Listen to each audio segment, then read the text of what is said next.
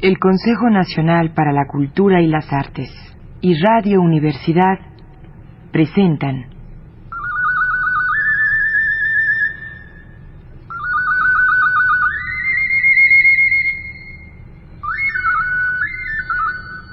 La llave del tiempo.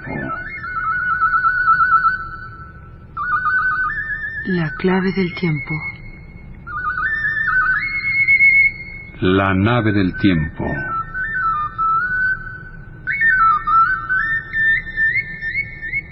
El ave del tiempo.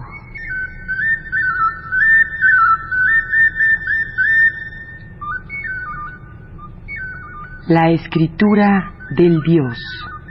De Jorge Luis Borges.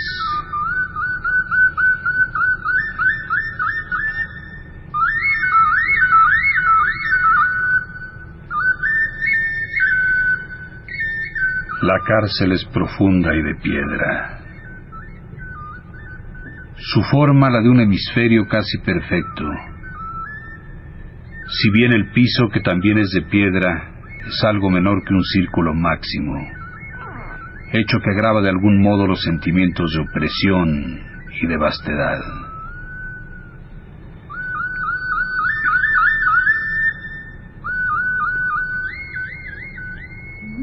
Un muro medianero la corta. Este, aunque altísimo, no toca la parte superior de la bóveda. De un lado estoy yo, Sinacán, mago de la pirámide de Cajolom que Pedro de Alvarado incendió.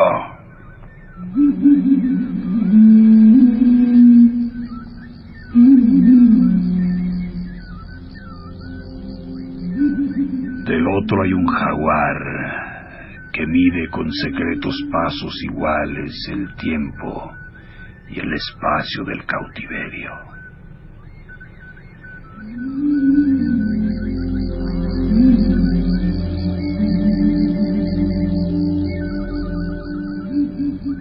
A ras del suelo una larga ventana con barrotes corta el muro central. En la hora sin sombra, el mediodía, se abre una trampa en lo alto y un carcelero que han ido borrando los años maniobra una roldana de hierro y nos baja en la punta de un cordel cántaros con agua y trozos de carne. La luz entra en la bóveda. En ese instante puedo ver al jaguar.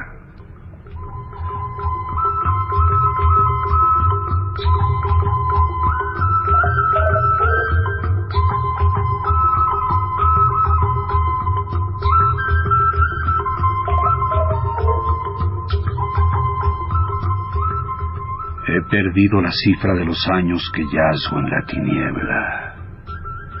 Yo que alguna vez era joven y podía caminar por esta prisión no hago otra cosa que aguardar en la postura de mi muerte el fin que me destinan los dioses.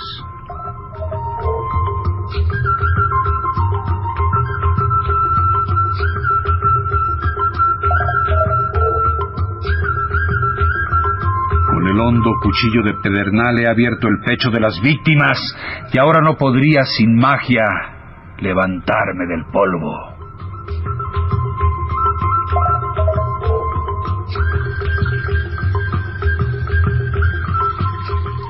La víspera del incendio de la pirámide, los hombres que bajaron de altos caballos me castigaron con metales ardientes para que revelara el lugar de un tesoro escondido. Abatieron delante de mis ojos el ídolo del dios, pero éste no me abandonó y me mantuve silencioso entre los tormentos.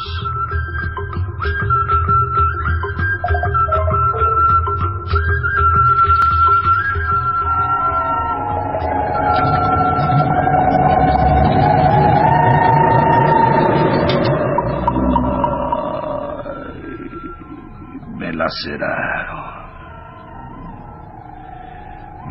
mintieron. Me deformaron. Y luego desperté en esta cárcel que ya no dejaré en mi vida mortal.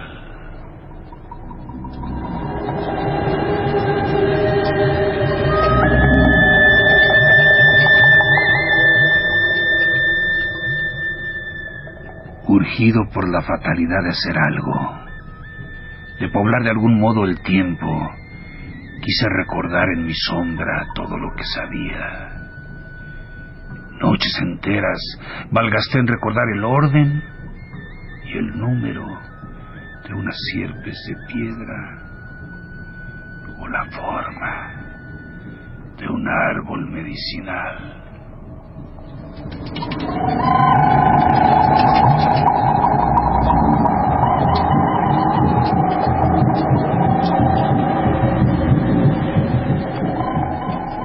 Así fui develando los años. Así fui entrando en posesión de lo que ya era mío.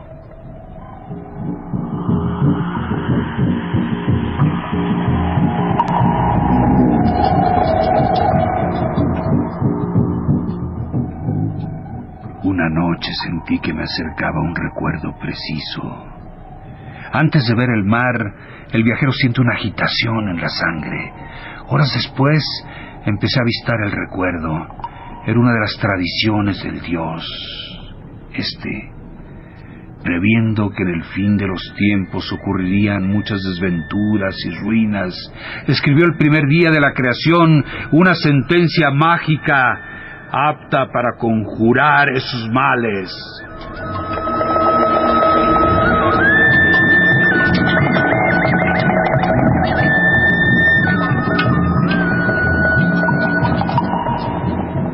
La escribió de manera que llegara a las más apartadas generaciones y que no la tocara el azar. Nadie sabe en qué punto la escribió ni con qué caracteres, pero nos consta que perdura secreta y que la leerá un elegido.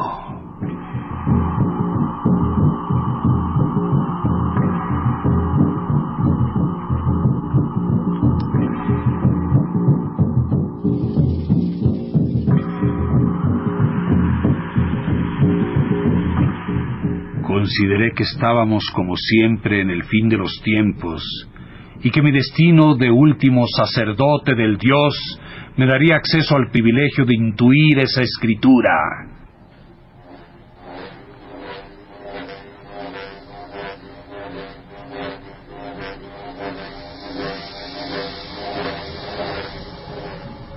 El hecho de que me rodeara una cárcel no me daba esa esperanza.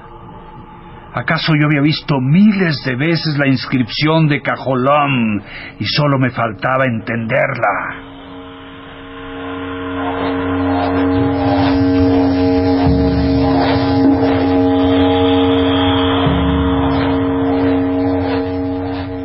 Esta reflexión me animó y luego me infundió una especie de vértigo. En el ámbito de la tierra hay formas antiguas, formas incorruptibles y eternas. Cualquiera de ellas podía ser el símbolo buscado.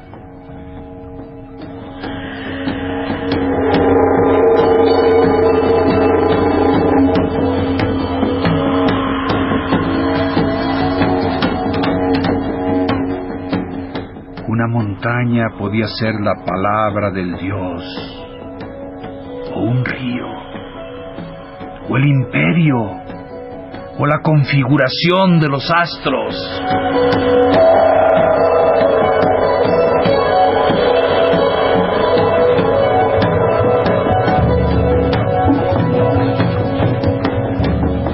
Pero en el curso de los siglos las montañas se allanan y el camino de un río suele desviarse, y los imperios conocen mutaciones y estragos, y la figura de los astros varía.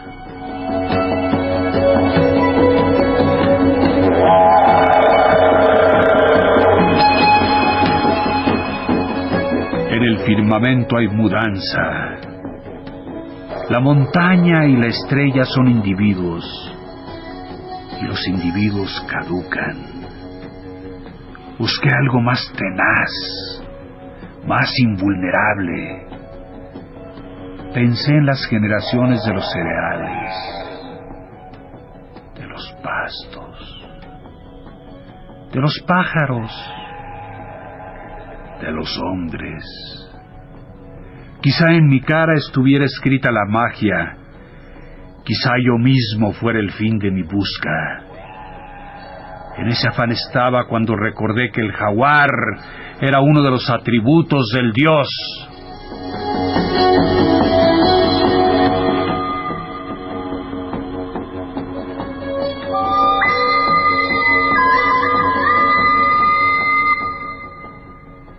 Entonces mi alma se llenó de piedad. Imaginé la primera mañana del tiempo.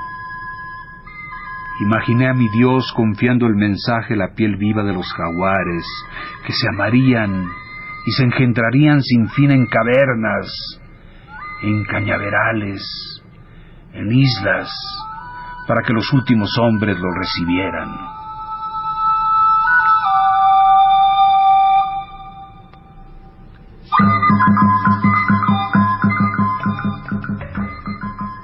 Imaginé esa red de tigres, ese caliente laberinto de tigres, dando horror a los prados y a los rebaños para conservar un dibujo. En la otra celda había un jaguar. En su vecindad percibí una confirmación de mi conjetura y un secreto favor.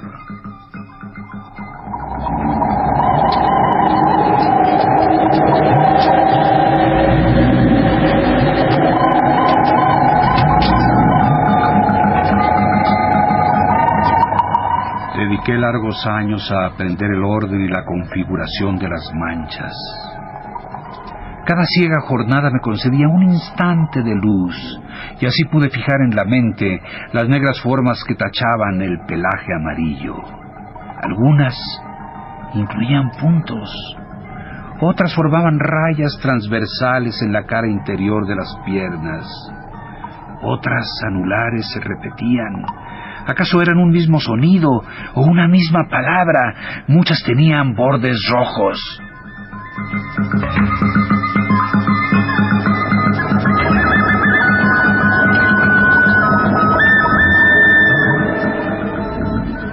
No diré las fatigas de mi labor. Más de una vez grité a la bóveda que era imposible descifrar aquel texto.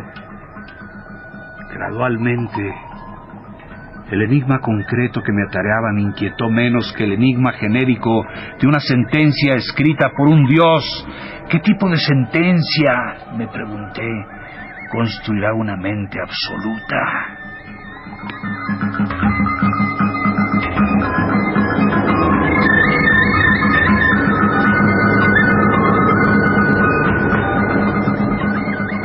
Consideré que aún en los lenguajes humanos no hay proposición que no implique el universo entero.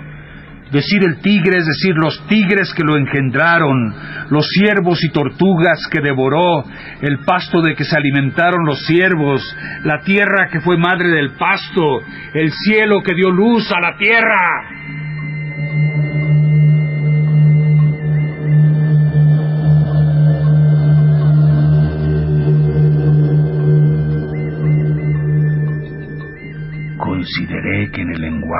Dios toda palabra enunciaría esa infinita concatenación de los hechos, y no de un modo implícito, sino explícito, y no de un modo progresivo, sino inmediato. Con el tiempo, la noción de una sentencia divina parecióme pueril o blasfematoria. Un Dios, reflexioné, solo debe decir una palabra, y en esa palabra la plenitud. Ninguna voz articulada por él puede ser inferior al universo, o menos que la suma del tiempo. Sombras o simulacros de esa voz que equivale a un lenguaje, y a cuanto puede comprender un lenguaje son las ambiciosas y pobres voces humanas. Todo. Mundo. Universo.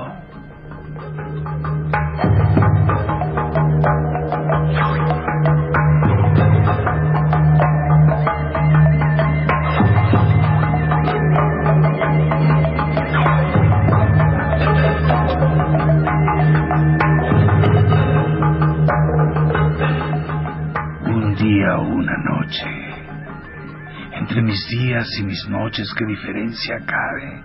Soñé que en el piso de la cárcel había un grano de arena. Volví a dormir indiferente. Soñé que despertaba y que había dos granos de arena. Volví a dormir. Soñé que los granos de arena eran tres fueron así multiplicándose hasta colmar la cárcel y yo moría bajo ese hemisferio de arena. Comprendí que estaba soñando. Con un vasto esfuerzo me desperté. El despertar fue inútil. La innumerable arena me sofocaba.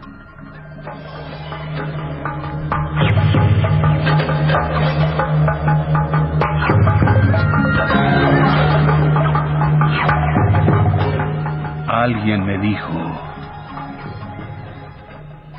has despertado a la vigilia, sino a un sueño anterior.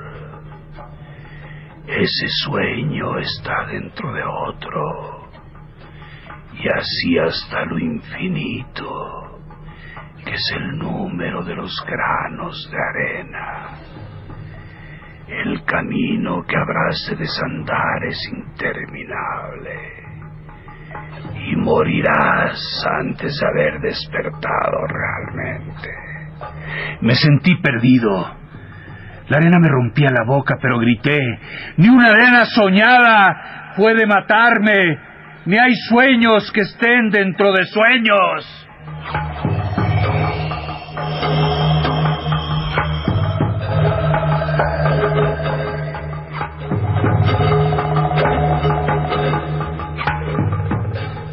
Un resplandor me despertó.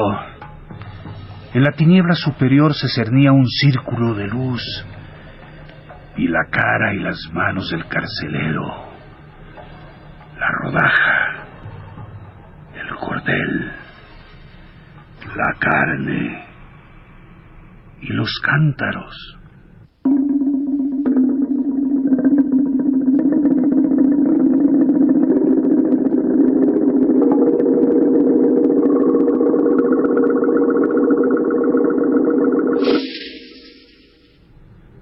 Hombre se confunde gradualmente con la forma de su destino. Un hombre es, a la larga, sus circunstancias, más que un descifrador o un vengador, más que un sacerdote del Dios, yo era un encarcelado. Del incansable laberinto de sueños, yo regresé como a mi casa, a la dura prisión. Bendije su humedad, bendije su tigre, bendije el agujero de luz, bendije mi cuerpo doliente, bendije la tiniebla y la piedra.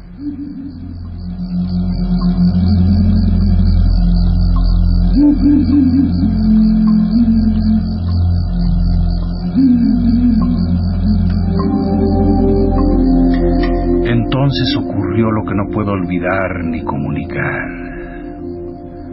Ocurrió la unión con la divinidad, con el universo. No sé si estas palabras difieren. El éxtasis no repite sus símbolos. Hay quien ha visto a Dios en un resplandor. Hay quien lo ha percibido en una espada o en los círculos una rosa. Yo vi una rueda altísima que no estaba delante de mis ojos, ni detrás, ni a los lados, sino en todas partes, a un tiempo.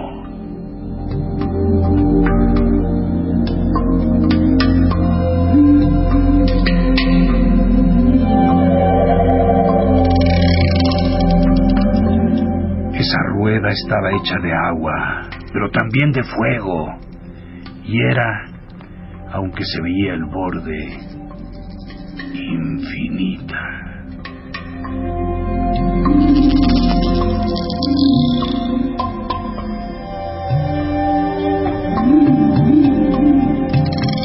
Entretejidas la formaban todas las cosas que serán, que son y que fueron. Y yo era una de las hebras de esa trama total, Y Pedro de Alvarado, que me dio tormento, era otra.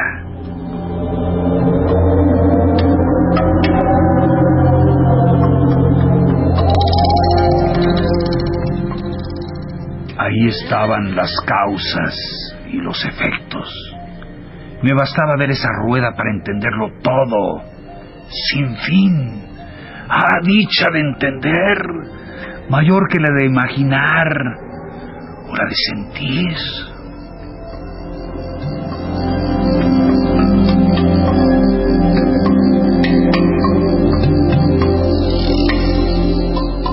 Vi el universo y vi los íntimos designios del universo. Vi los orígenes que narra el libro del común. Vi las montañas que surgieron del agua. Vi los primeros hombres de palo. Vi las tinajas que se volvieron contra los hombres. Vi los perros que les destrozaron las caras. Vi el Dios sin cara que hay detrás de los dioses. Vi infinitos procesos que formaban una sola felicidad. Y entendiéndolo todo, alcancé también a entender la escritura del tigre.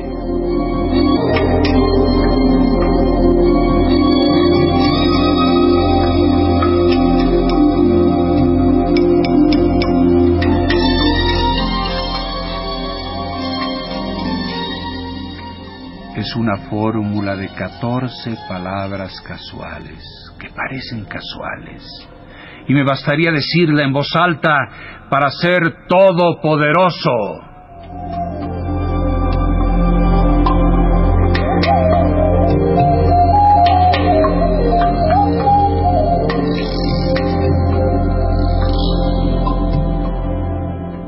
Me bastaría decirla para abolir esta cárcel de piedra para que el día entrara en mi noche, para ser joven, para ser inmortal, para que el tigre destrozara a Alvarado, para asumir el santo cuchillo en pechos españoles, para reconstruir la pirámide, para reconstruir el imperio.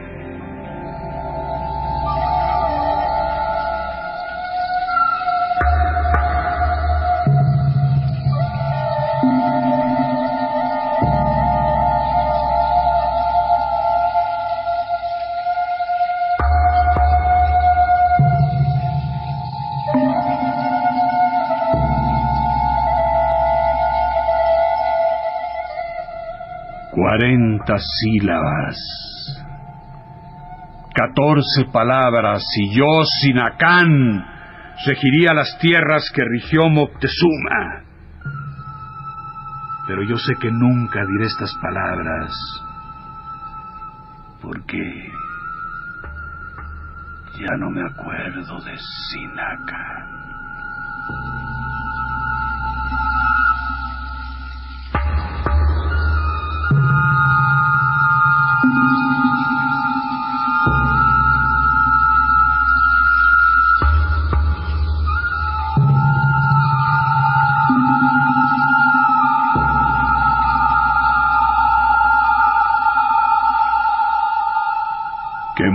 Conmigo el misterio que está escrito en los tigres.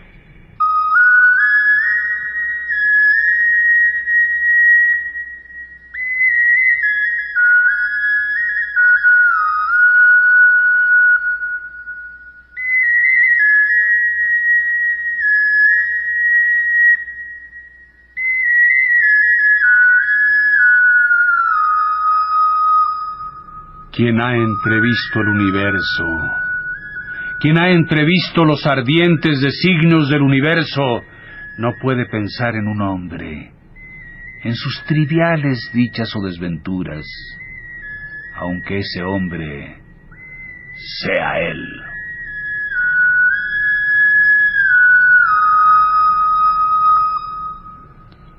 Ese hombre ha sido él y ahora no le importa.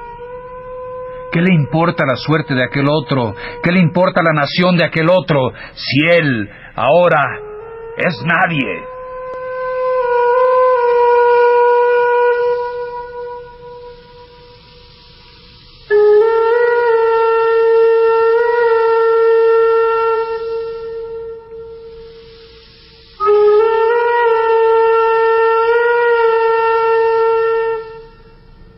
Eso no pronuncio la fórmula. Por eso dejo que me olviden los días acostado en la oscuridad.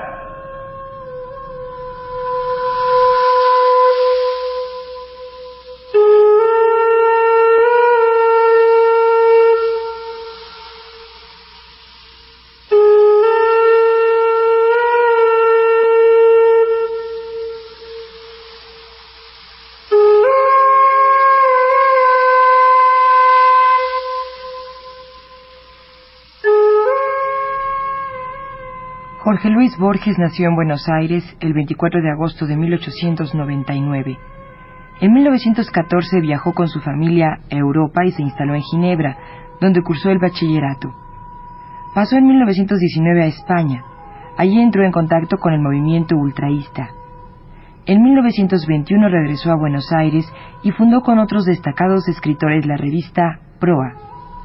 En 1923 publicó su primer libro de poemas Fervor de Buenos Aires.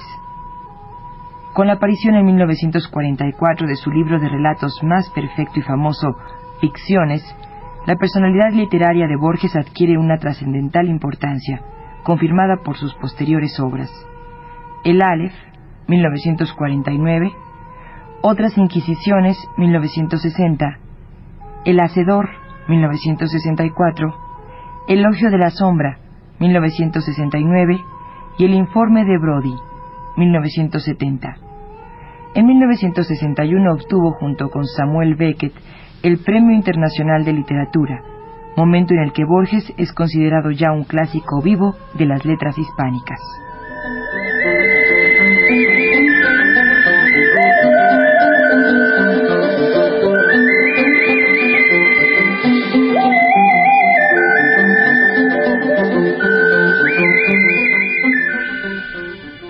Consejo Nacional para la Cultura y las Artes y Radio Universidad presentaron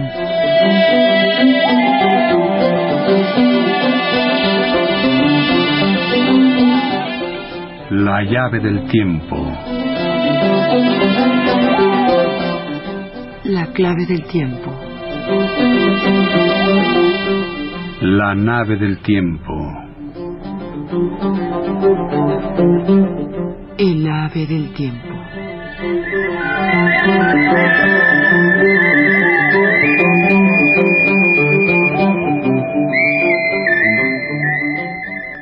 La escritura del Dios. De Jorge Luis Borges.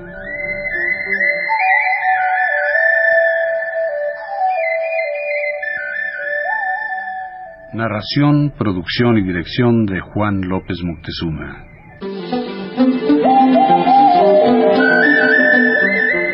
Musicalización Manuel Díaz Suástegui. Operación técnica Carlos Montaño.